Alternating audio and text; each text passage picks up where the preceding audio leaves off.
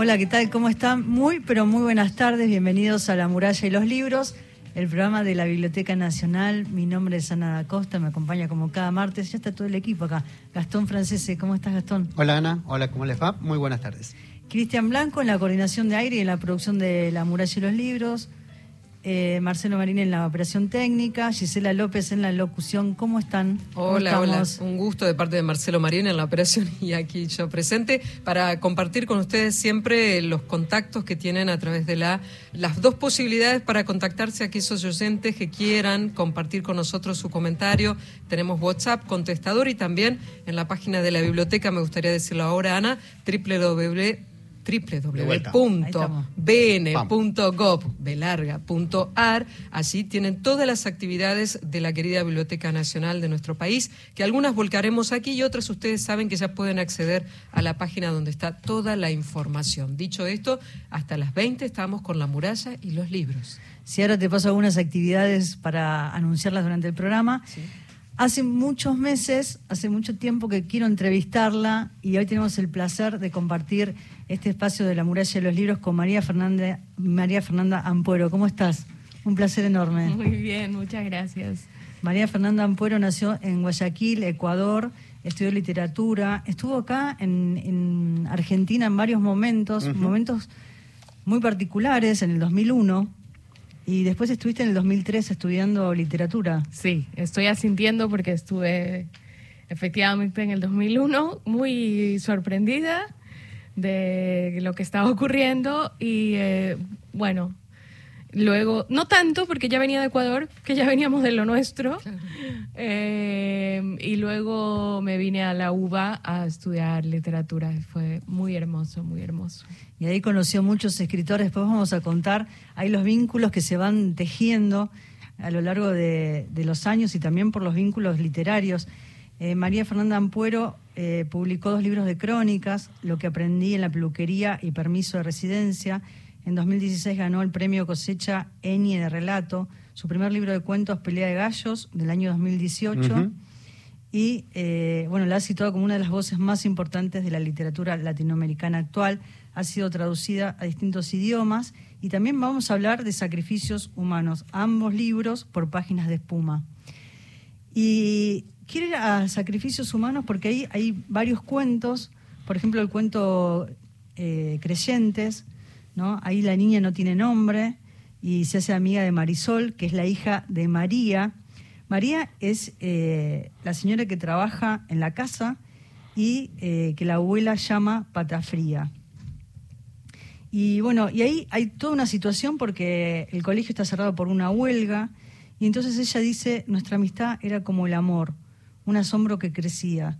A veces nos dábamos besos como en las telenovelas.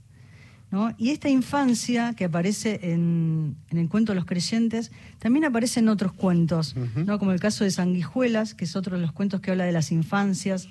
La mamá de Julito lo cuidaba como si él no fuera un niño, sino un dios. ¿no?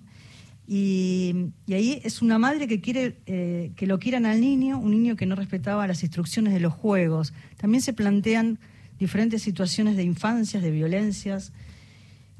Y también en Pelea de Gallos aparece, eh, que ese fue el primer libro de cuentos de María Fernanda, en Ali también, ¿no? Esta niña rara. Eh, ¿De qué manera estas infancias eh, terminan marcando quiénes somos y también aparece en, la escritura, en los cuentos, donde también aparece el maltrato, las violencias y todo aquello que luego nos termina marcando, ¿no? Como, en nuestra personalidad. Mm. Bueno, está claro que a mí me interesa mucho eh, hablar sobre la infancia y desde la infancia, desde la, sobre todo desde las infancias eh, extrañas, em, no, no, convencionales, en, en, un sentido de belleza o en un sentido de obediencia o en un sentido incluso de salud física o mental. Eh, porque me parece que, eh, bueno, en primer lugar los niños están muy silenciados, se habla mucho de ellos, eh, pero ellos no hablan mucho de lo que sienten o al menos eso fue lo que yo sentí cuando era niña, que las cosas que para mí eran importantes eran realmente tonterías, como eh, cosas de niños, ¿no? Y las cosas de niños son tan, tan, tan importantes que hacen que luego seamos los adultos que, que somos.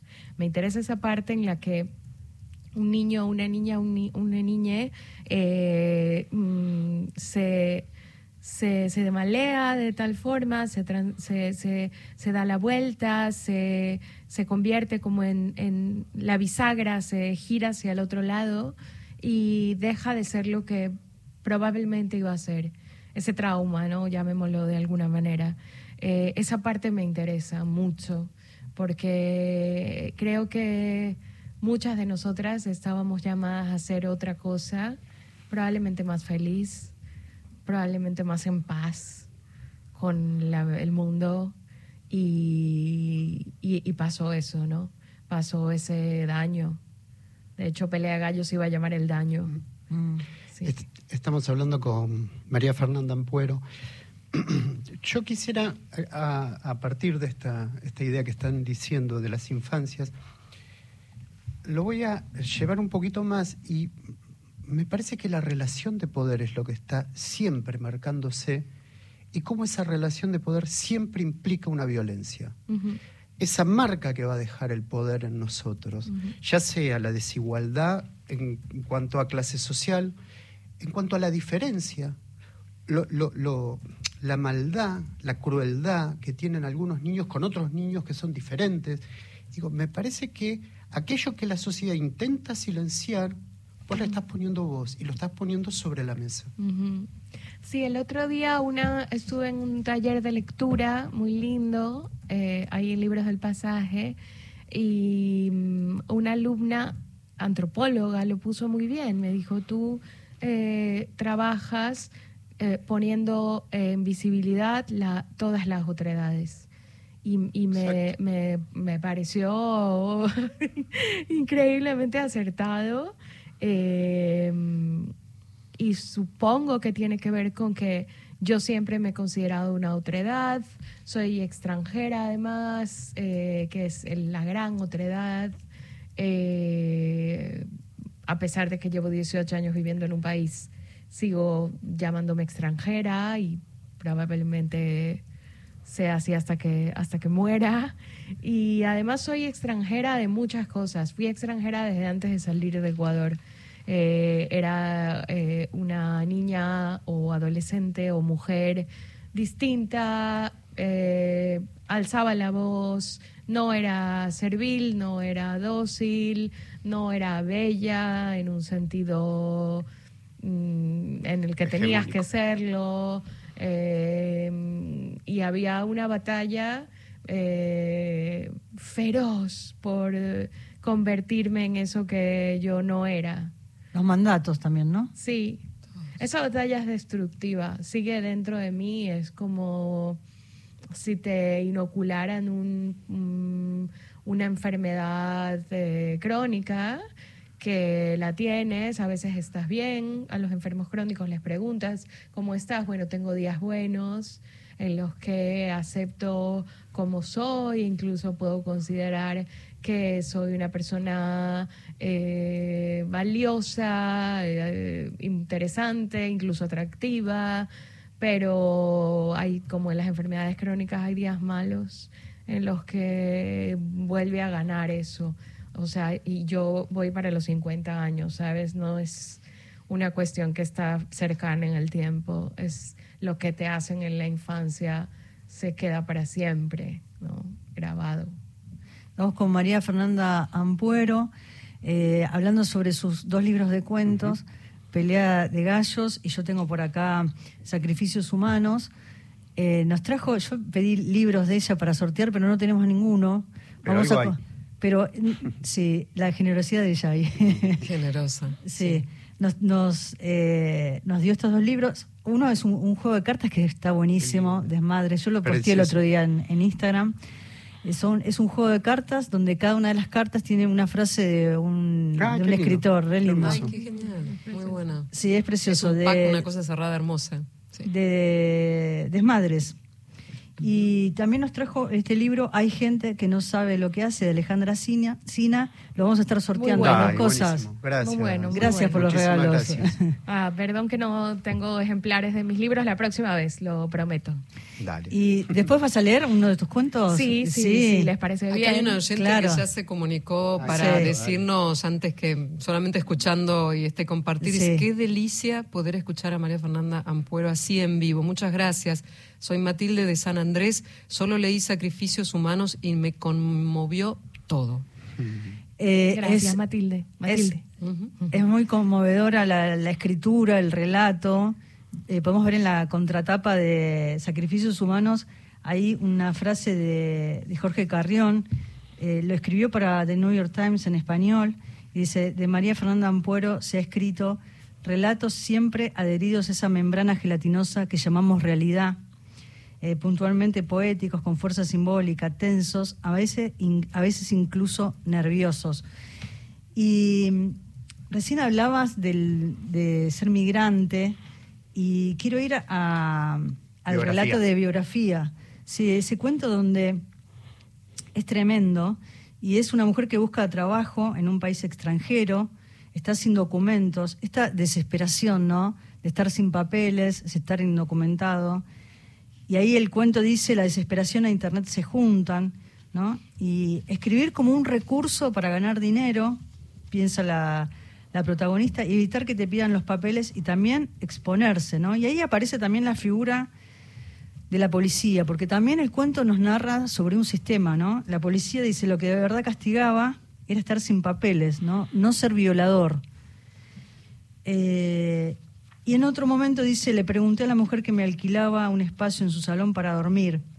Y le dice, vea, mija, eh, cuando se emigra uno sabe que va a lo peor, como a la guerra. Uno no emigra si va a andar con miedos. ¿no? Y todos estos, estos elementos en la construcción también de alguien que llega a otro país. eh, vos que también lo viviste porque te fuiste a España, porque viniste a la Argentina en un año terrible como fue el, el 2001. ¿No? Esto de andar en otro país y ser migrante y también eh, se pone en juego no solamente los miedos personales, sino también todo un sistema de ese país. Claro, es que mm, no se puede sostener una ley de extranjería como la que tiene España, en la que tiene cárceles que se llaman centros de internamiento de extranjeros, pero en verdad son cárceles donde las personas que la policía agarra por las calles se quedan hasta tres meses, según la ley, eh, hasta que los expatrien eh, y están encerrados allí en las peores condiciones posibles. Ese era mi terror. O sea, ser inmigrante indocumentado, eh, mujer, es vivir en el terror puro. Si me pasa algo, eh, ¿a, qué- a dónde voy? ¿A quién acudo? Al poder eh, judicial, a la policía, a- incluso a la inspección de trabajo. Me bajaron el sueldo o no me lo quieren pagar. Tú misma. Fernanda, pero déjame señalar que en, en el cuento hay un procedimiento que es véanme, véanme, está pidiendo, es que esa invisibilidad, de alguna manera, deje de ser así, porque lo que hay es indiferencia, cuando no otra vez la otredad es el otro, es una amenaza, es un monstruo el inmigrante, y de hecho, cuando ella logra salir de la situación, para no contarles el cuento a la gente, nombra a las desaparecidas. Otra vez, pide otra vez, véanme, véanlas. Es interesante eso. Sí, porque es interesante que los inmigrantes somos eh, omnipresentes en los trabajos que la gente no quiere hacer, pero eh, al mismo tiempo somos invisibles. Hay esa necesidad, de, es eh, como antes los esclavos, digamos. O sea, necesitamos que trabajes todo el día, pero no cantes en la noche, no bailes, no hagas fiestas, no, no, no vivas, digamos, en mi espacio y no trabajes en los buenos puestos tampoco. No, ¿eh? imposible. Pero es que además la ley de extranjería está hecha para que, justamente para que no pase eso, digamos, ¿no? O sea, el hecho de que tú no puedas acceder a... hay 500 mil personas sin documentos ahora mismo en España y el hecho de que esto pase y de que no haya ningún político o política que diga, bueno, regularicemos a esta gente para que entre más plata a Hacienda, con lo cual entre más plata al Estado Sí, eh, quiere decir que necesitamos estos invisibles visibles para que haya un montón de gente que se esté enriqueciendo y ojalá, ojalá me esté escuchando gente que emplea venezolanos que, que han elegido este país como suyo y que no les digan mañana, eh, trabajaste ayer, pero hoy ya no te voy a pagar y anda a denunciarme. Porque eso es ser lo más miserable que se puede ser con alguien que ha perdido su país, porque muchos, yo tuve la suerte de salir por decisión propia, pero hay mucha gente que no es que salió, no se podía quedar. Y esa diferencia ustedes como argentinos la conocen perfectamente, porque aquí no solo ha habido exilio político, sino económico. Y entonces saben perfectamente la diferencia entre querer irse y no poder quedarse. Y entonces tenemos que ser un poco más amables con la gente que elige nuestro país para, para salir adelante y sacar adelante a su familia y mandar pastillas y mandar jabón y mandar shampoo y mandar cosas básicas a un país que no tiene absolutamente nada. Entonces, yo hablo desde ecuatorianos en España, pero ahora que estoy hablando en Radio Nacional de Argentina, estoy hablándole a los argentinos. Si alguien sabe de migración en este mundo, es este país. Y sin embargo, oigo cosas que me ponen los pelos de punta, de verdad. Y todas las situaciones que se van eh, dando, ¿no? Por las migraciones, justamente, por todos los movimientos políticos de América Latina, y no solamente de América Latina, sino de España, ¿no? En el caso tuyo que te fuiste a Madrid y un poco hablábamos de biografía como un espejo de, de lo que te sucedió a vos cuando llegaste a España y, pensar en el recurso de la escritura también como una especie de salvación, pero también ese mismo recurso podría ser el recurso eh, que te llevara a, una situación bastante oscura, ¿no? Porque el riesgo de la vida. Claro, porque hay que emigrar sabiendo hacer algo, algo, algo útil. digamos, no sé, yo eh, ahora me pinté las uñas, saludo a Ana Karina si nos está escuchando, con, con una chica venezolana y le dije, emigraste con una con, con, un talentazo. me dice, pero ¿cómo, chica, si tú escribes? Sí, amiga, pero es que nadie quería que yo escriba, pero hay gente que quiere que le pinten las uñas. O sea, por favor, emigra con un conocimiento, algo que, que sea, pues ahí lo, lo dice en el cuento, ¿no? Como un saber inútil. O sea, es, una, es un, peso, es, una... mira, pero la escritura también, en algún punto, también es un rasgo simbólico muy fuerte. Escribir no escribe el, eh, el iletrado. ¿Se entiende? Mm. Entonces, por eso se vuelve un saber inútil en mm. esas condiciones, mm. porque no te permiten ni la palabra ni la pluma. No, no. De hecho, al principio, eh, yo que había estudiado aquí en la UBA, había hecho un máster y era sobre viaje y habíamos estudiado eh, pues las inmigraciones que construyeron Argentina, pero también luego el viaje de aventura, el viaje, ¿sabes?, del siglo XVIII y, Darwin y etcétera. Si habíamos hablado mucho de eso. Eh, no me dejaron ir a un, foro sobre migraciones porque yo era una inmigrante indocumentada. Entonces, claro, yo lo que le escribí a, estas académicas era eh, aquello de Spivak, que es esta famosa... Eh, Gallatari, Spivak, que decía si, si el subalterno puede hablar, ¿no? Y el subalterno no tiene que hablar. O sea, por eso se habla de, ay, los venezolanos, no, no, no, no se invita al venezolano a que diga, miren, yo lo que quisiera es que eh, no sé, me saluden, me respeten, me, me protejan, me, no sé, no voten por las personas que nos detestan, en fin, ese tipo de cosas, ¿no? Eh, yo tenía muchas ganas, además, de hacer un, un asesino en serie. Yo soy muy fanática del true crime, muy, muy fanática. Soy muy obsesiva con las historias de cómo se crearon los asesinos en serie más importantes de la historia. Por eso hablo tanto de la infancia, ¿no? Porque casi todos empiezan ahí y casi todos empiezan con un trauma, con una cosa, con una madre, mm, con un padre, con, con una curiosidad ya un poquito malsana de qué le pasa a un animal si lo mato, mm, qué, qué hay adentro, etcétera.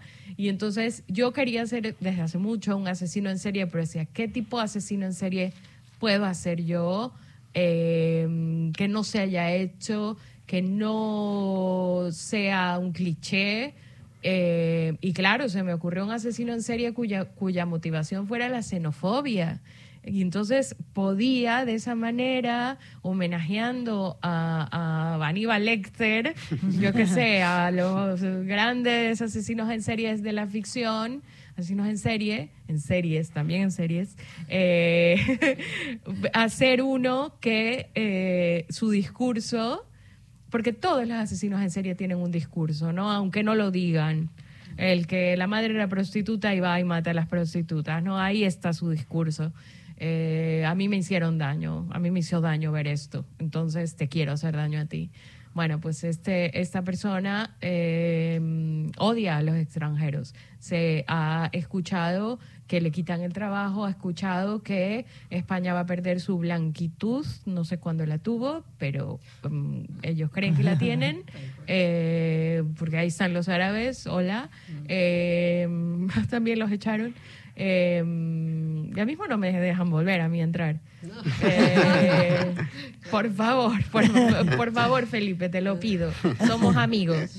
Eh, y entonces para mí era como muy importante que ese, ese odio, ese odio xenófobo, que además ha despertado con una fuerza brutal en estos últimos tiempos en España con el partido Vox, el innombrable. Eh, se represente este odio de esta persona que no, que no tiene vergüenza hacer discursos de odio que, que, que se parecen mucho a los que se hacían en Alemania antes del 39 eh, contra, la, contra un grupo determinado.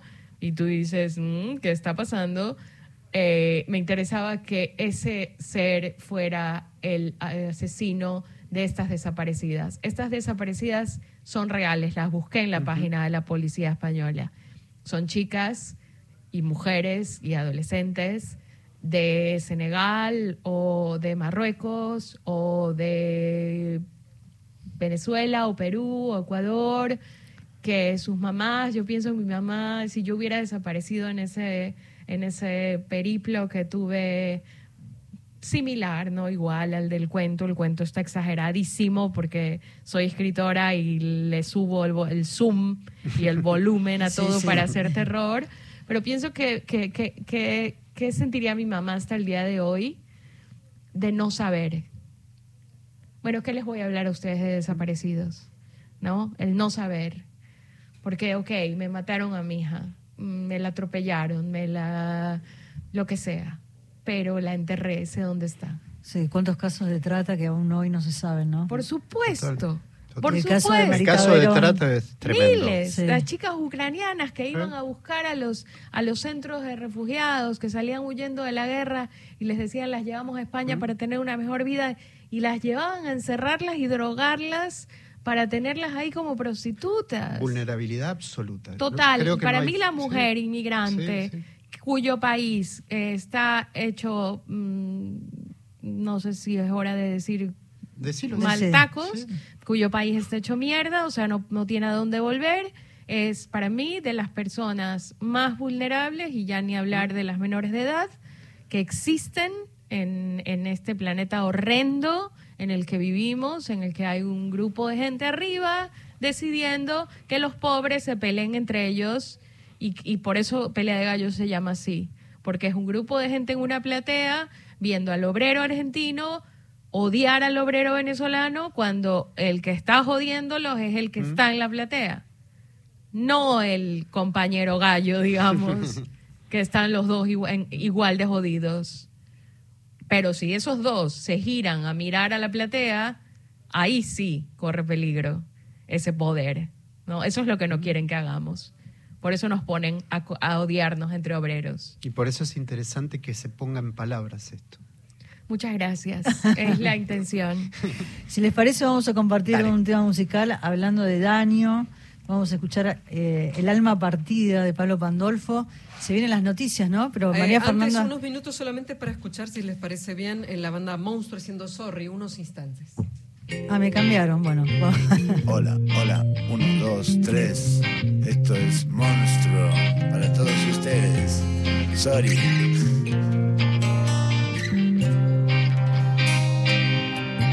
Soy de verdad un monstruo que trepa por tu ventana y te pisa la cama y no te deja dormir.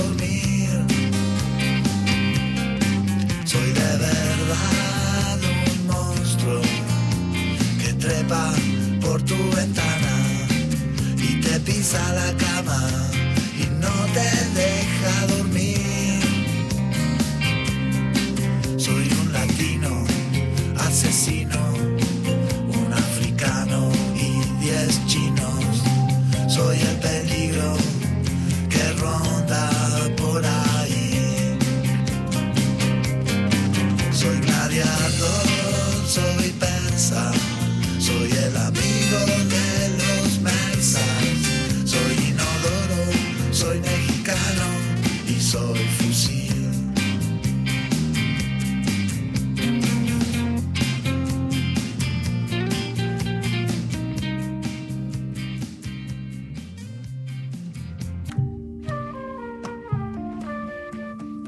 en la muralla de los libros. Estamos hablando también de los rulos. Sí, Porque acá compartimos con María. Fernanda rulos, de María rulos. Fernanda y rules, rulos, Rulos. de nuestra Ana. Sí. Claro, todo, todo. Así que estamos intercambiando Sí, todo, consejos, todo, no todo. literarios. No, Pero siempre con la cabeza, no hay algo ahí, ¿no? En la mente. Sí, y, y ahí tuvo la generosidad de dejarnos unos regalos para sortear entre los oyentes.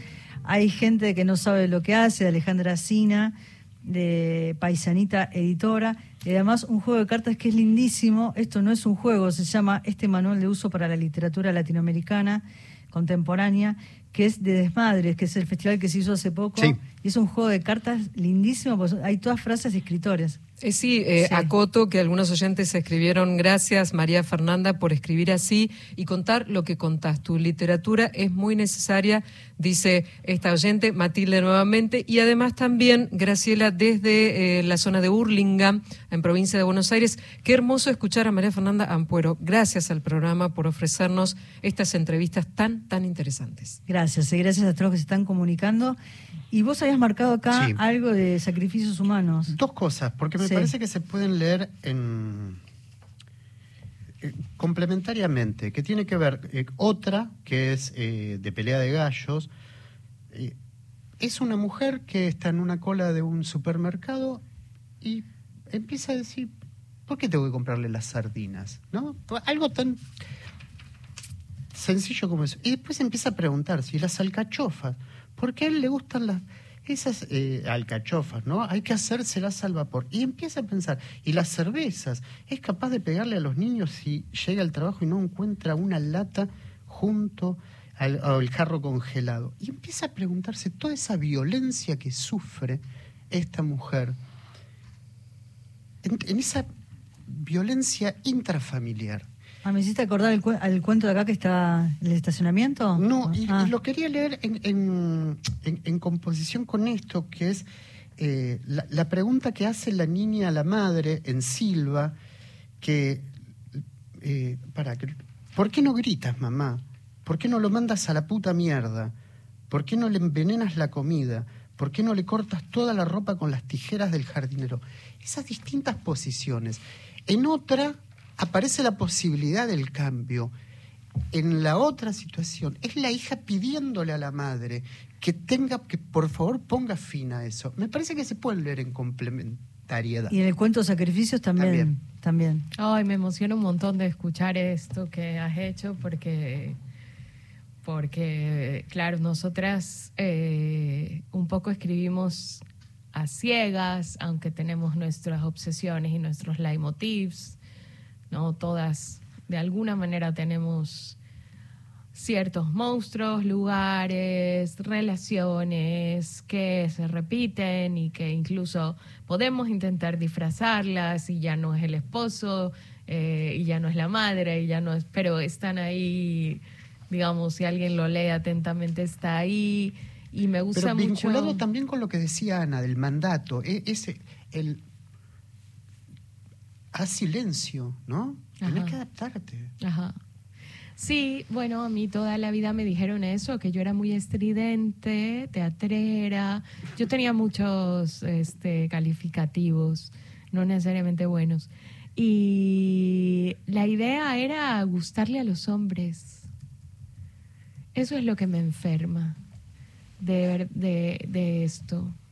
Que justo, es que justo acabo de escribir un artículo que saldrá muy pronto en una revista eh, mexicana que se llama Gato Pardo, donde trabaja nuestra querida Leila, Leila, sí. Guerriero, eh, que es sobre mi relación de toda la vida con el sobrepeso.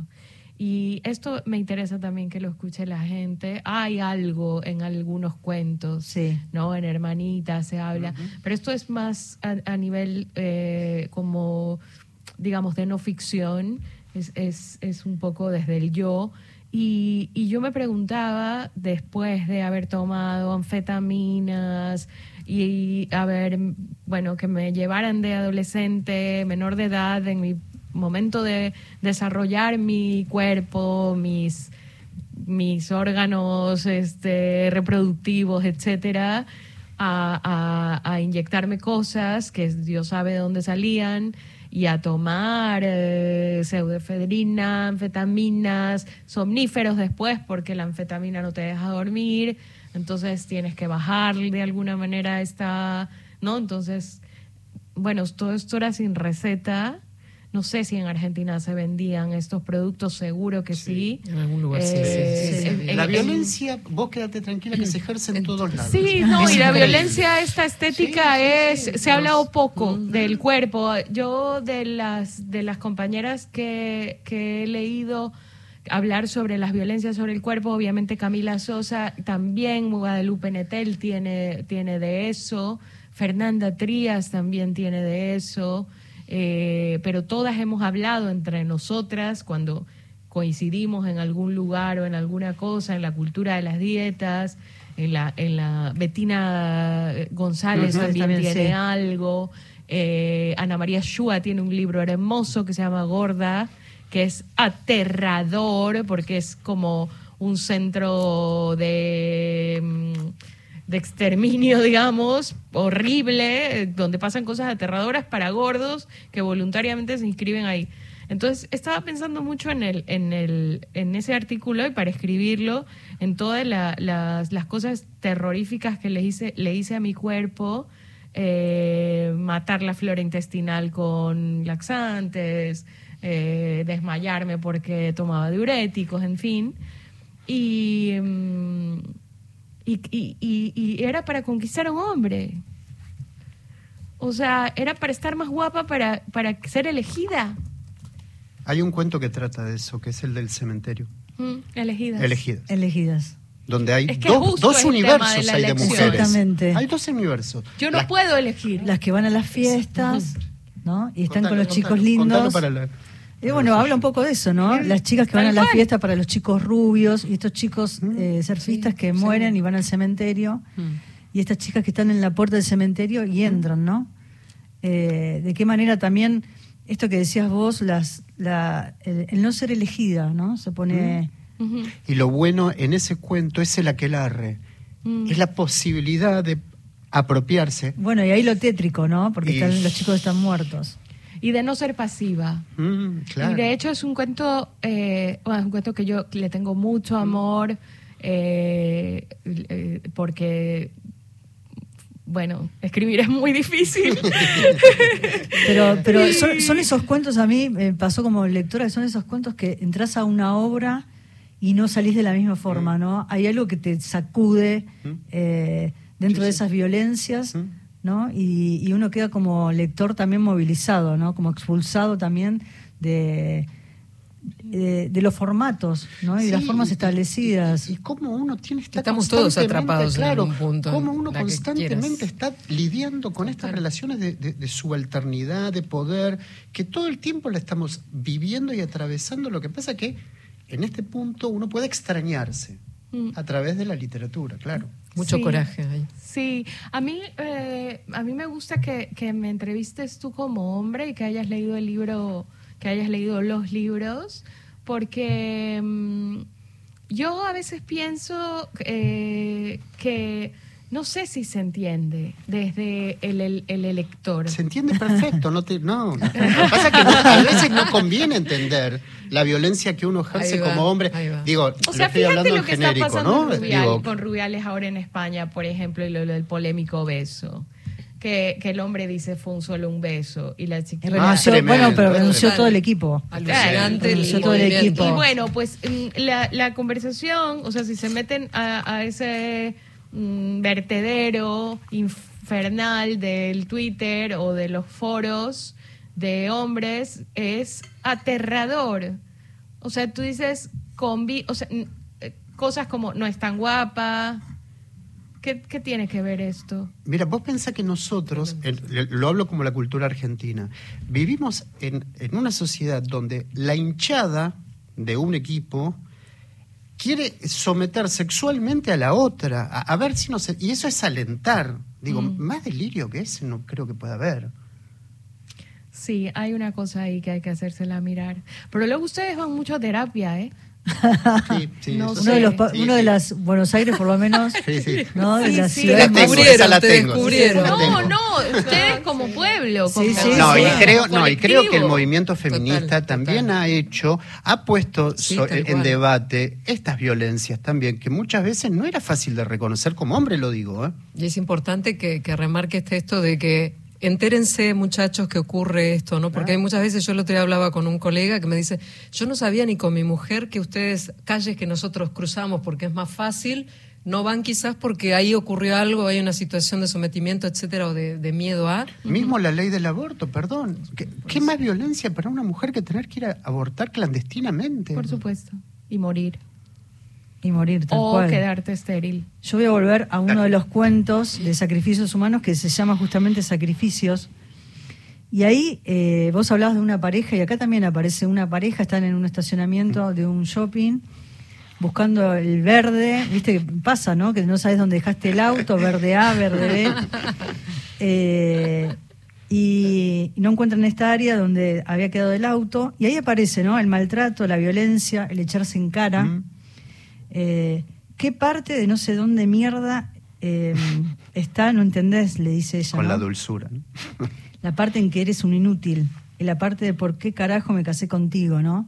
Y ahí aparece, va apareciendo en la charla eh, cómo a través de, de esta situación que puede ser común, cuántas veces uno dejó el auto y no se acuerda dónde lo dejó, si en esta calle, si en qué lugar del estacionamiento, aparece la violencia, ¿no? Aparece el maltrato eh, y aparece la verdad también, ¿no? La Mm. verdad que, que estaba solapada. Mm. Ese cuento es un homenaje a la casa de Asterión, eh, porque el laberinto del, del parking es... eh, parking dicen los españoles. La casa Sí, se Asterión de Borges, sí, sí, el claro. de Borges. Claro, estacionamiento se Sí, dice. pero no Sí. quiero decir parking. Pero sí, para- Aparcamiento. Sí. Eh, no, aparcamiento. Estacionamiento. Estacionamiento. Estacionamiento, Estacionamiento sí, claro. Es un laberinto, todos lo sabemos, todos lo hemos vivido, es una cosa horrible cuando sales de una película y es tarde y de repente no, no, porque bueno, cuando sales y hay mucha gente, pues, pero cuando sales una peli dos de la mañana y de repente te encuentras en ese lugar sórdido, medio que- oscuro y, y- y- y te pierdes, pues es horrible. Y que vienes de otro, venís de otro universo un que es la, la- universo, la claro, película. de la película y de Sí. repente es como qué horrible y ya no empiezan a no haber carros y este entonces eso me gustaba esa cosa me a mí la casa de Asterión es un cuento que amo profundamente porque el minotauro eh, lo que hace Borges es, dotar al minotauro de una dulzura que, que es como la dulzura de los del animal y la dulzura del ser humano, ¿no? O sea, Sí. como esa cosa bestial de él que es mixto,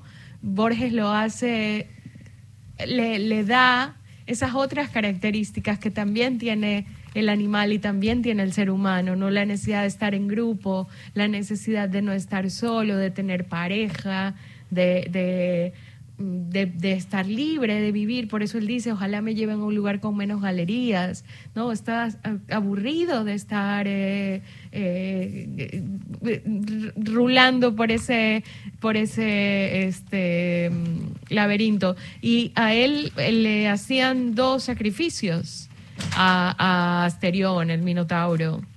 ¿no? Le hacían un sacrificio un hombre y una mujer. Y entonces eh, a, mí, me hizo pensar mucho esta cosa de estar en un lugar laberíntico, eh, los laberintos de los matrimonios. De, estar en pareja y de repente tener conversaciones que son laberínticas, porque es un cuento que está escrito solo en, solo en diálogo y las conversaciones no necesariamente cierran. No, van y vuelven, van y vuelven. Exacto.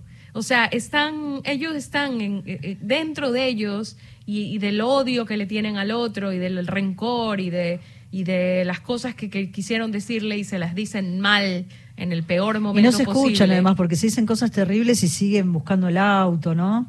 Exacto, es como, pues es, es, como cuántos matrimonios son así, o sea, estás, eh, odias a la otra persona, odias hasta cómo respira, pero, de, pero sigues en el laberinto de hacer la tostada y hacer el llevar al niño a la escuela y el no y, mm. eh, y vives así en ese laberinto horrendo eh, solo en verdad sola porque porque es una conversación como con con una misma y estás un soliloquio no sí y mm. en tu propio laberinto de un monólogo eh, y claro y ellos son luego el sacrificio para el minotauro Justo ese cuento, vos que trajiste un audio de Mariana Enríquez, es el cuento favorito de Mariana Enríquez. Estuvo Mariana el ah, viernes. No sabía. Sí, estuvo en la, Biblioteca Nacional en el festival. Así es, así es. Eh, ¿Querés que lo escuchemos? Lo escuchamos, sí, porque ahí hay una pregunta para, para María Fernanda Ampuero.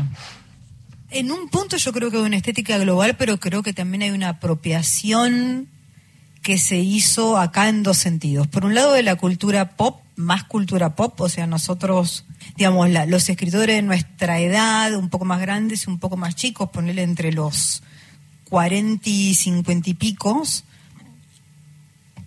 eh, crecimos con Bradbury, con Tiburón, con ET, con El Exorcista, con. El otro día estaba viendo de qué año era Pesadilla. Es 84. Yo tenía 10 años. Y yo la vi en cine, quiero decir que me escapé para verla, porque no, porque no se podía. Y vi la primera, vi la, la, la, la, chota. La, la que da miedo en serio, quiero decir. La segunda es más interesante, pues es como gay, viste, una cosa rarísima. Pero la, la primera es la, es, la que te da miedo y que sale la otra por ahí, después viene, bueno. No, horror. Este, yo tenía terror. Y cuando vos ves lo que es eso, o sea, que era lo que te estaba alimentando, es ¿de qué se trata Pesadilla? ¿Quién es Freddy? Freddy es un eh, abusador de niños que los padres de familia quemaron y que en venganza él sigue apareciendo en los sueños de esos chicos a los que no pudo violar. Pero eso es lo que yo por lo menos lo vi a los 10 sin entender todo esto que estaba viendo ahora, pero eso entró.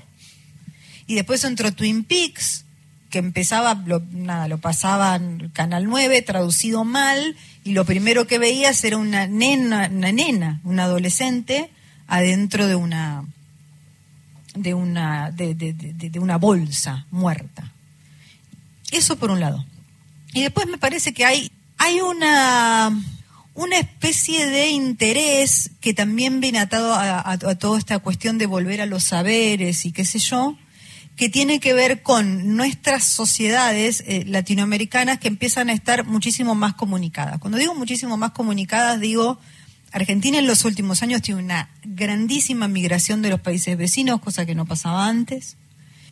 Pero empiezan a aparecer cosas que incluso cuando yo era chica no existían, por ejemplo, en Buenos Aires en Buenos Aires, cuando yo era chica, enfrente de eh, el cementerio de la Chacarita, no había un megatemplo eh, al Gauchito Gil. No había. Eh, cuando yo era chica, cerca del Estadio de las Malvinas, como hay ahora, no había un megatemplo a San la Muerte. No había, no existía. Nadie sabía lo que era San la Muerte. Etcétera. Quiero decir, las creencias andinas. Cuando yo era chica, el cementerio de Flores no se festejaba el Día de los Muertos con la comunidad andina como se festeja ahora, que están todos chupando y haciendo pan de muerto y la policía desesperada y los vecinos se agarran de los pelos, pero después se les pasa y ya finalmente se van a acostumbrar. Tampoco había una super eh, movilización, digamos, por la Virgen de Copacabana y no había tanto como hay ahora eh, trabajos de de, de, de, un banda que aparecen por, por los lugares y que la gente le tiene mucho miedo por el aspecto, pero en realidad es una expresión de una religión y si vas a Quilmes, a la costa el día de Yemanjá, está buenísimo, está todo el mundo haciendo ahí como, como su ceremonia. Ahí la escuchábamos a, a Mariana Enríquez, que estuvo en el Festival de Literatura Extraña. También van a estar Dolores Reyes, Quique Ferrari, Ricardo Romero, hablando un poco de todas las cosas que veníamos hablando en esta charla, María Fernanda. Justo, es que es exactamente igual. Yo creo que Mariana y yo somos casi de la misma edad y creo que fuimos unas chiquillas eh, muy parecidas en nuestros intereses del terror. Hemos hablado mucho, muchísimo de eso, de los mismos libros, de las mismas pelis. Nos gusta mucho. Eh, pues nos gustan mucho las mismas cosas raras, las creencias. Sí, bueno, hay una cosa ahí como esotérica, vamos a decirle, eh, que nos interesa mucho a las dos. A mí me emociona un montón cuando de alguna manera la mencionan y me mencionan a mí porque yo la resuena, hay una resonancia. Hay una resonancia. La amo muchísimo y me, me, sus dos libros de cuentos a mí me dieron la, la, mm, la sensación de que por fin había algo que yo quería leer eh, escrito eh, por una mujer y me dio la sensación de que sí, que por qué no, que por qué no hacer terror ¿por qué no escribir terror nosotras si nos hemos alimentado de eso toda la vida? Entonces no tengo más que agradecerle que, que, que existan sus libros de cuentos. Y está el sorteo, ¿no? De las los regalos que nos trajo María eh, Fernanda, ¿está, ¿está o no todavía? Tenemos uno aquí de Esther de Bragado 277 que em, la tenemos ya perfilada como la ganadora. También agradecer eh, rápidamente, decirle a algunas oyentes que nos están diciendo que es la primera vez que escuchan el programa, le parece una delicia este compartir, ya me hago oyente y seguidora. Ah, bueno, gracias. con absoluto deleite la entrevista de esta escritora eh, y también otra gente que, por ejemplo, dice otra oyente aquí, Jimena de Barracas, gracias por entrevistar a María Fernanda Ampuero cada vez que vuelvo a sus cuentos encuentro nuevas y terribles cosas. Será la primera, es la primera, pero no va a ser la última vez que No, porque ya la vamos a invitar para Ahora ya quedaste. Pero ahí aparecen las clases sociales, ¿no? Eh, también como otras de las capas de, de, violencia, ¿no? Que hablábamos. Y pensaba en Frick también, cómo también la subalternidad, cómo, la diferencia también mm. genera una solidaridad, una dulzura muy profunda. Bueno, es que es eh, los juguetes rotos nos juntamos, ¿no? Como, como, en, como en Toy Story. Y tenemos historias terribles, pero pues al final estamos juntos. Yo qué sé, el Freak Show, ¿no? Si, si no lo han visto, vean American Horror Story la, la, la edición del Freak Show, que es una maravilla porque los raros son los otros, como siempre. Y después eh, también hablar del cuento de Lorena, ¿no? Que es eh, sobre el caso, un caso real de una ecuatoriana, Lorena Bobbitt. Eh, y es tremendo, ¿no? Dice una chica como yo nunca piensa que los sueños se le van a cumplir, ¿no? Y todo lo que va pasando eh, también dice una divorciada es una pecadora, y ahí todas las, eh, todas las situaciones que ella vive y que ella sufre, ¿no? y que fue un caso real que, que fue la, primera ecuatoriana famosa en Estados Unidos. Claro, pero que después degenera y esa violencia que estaba sufriendo la, por lo que sucede termina como diluyendo, ¿no? La tragedia que vivía la, la, persona. Es raro eso, ¿eh? Sí, bueno, por eso yo siempre sentí, como esto ocurrió cuando yo era pequeña, como todas las historias estas turbulentas que pasan en los países y que las, las escuchas de pequeño, no entiendes muy bien, pero se te quedan, como decía Mariana. Para mí, eh, la forma en la que se abordó esto y la forma en la que se convirtió en un chiste eh, era indigno y, yo siempre me pregunté por qué. No, Eh, probablemente era una niña pequeña muy odiable porque siempre se preguntaba por qué. Vamos a seguir hablando, ¿no? Porque ya, ya se nos va palabras programa, que me sí. preguntan en dónde podés escucharlo, además decirle a Jonathan Ah. de Belgrano 132 que se ganó el juego de cartas, yo me olvidé. bueno. El libro Ah, para Jonathan. Esther y para Jonathan el, juego de cartas, eso lo dejo a Cristian que lo organiza. A Palabrada se emitió por Canal Encuentros, se hicieron dos temporadas, estamos ya grabando la tercera temporada y lo pueden ver en el canal de YouTube de la Biblioteca Nacional, ahí están todas las Y en la plataforma, pero Y en no la plataforma, Contar. en Contar también está. Eh, les quiero contar a los oyentes que martes y miércoles va a estar cerrada la biblioteca porque están Bien. en reparación unos caños, pero las actividades se van a realizar, o sea, está el Coliseo de. Poesía y todas las actividades pueden ingresar Buenísimo, a la página la- web. Llegamos al final del programa. Gracias. Con A el último aliento, un placer enorme, gracias. Tenía muchas ganas de conversar con vos. Qué bonito, gracias. Gracias. María Fernanda. Ampuero pasó por la muralla de los libros. Que tengan muy, pero muy buena semana. Hasta el martes. Chao.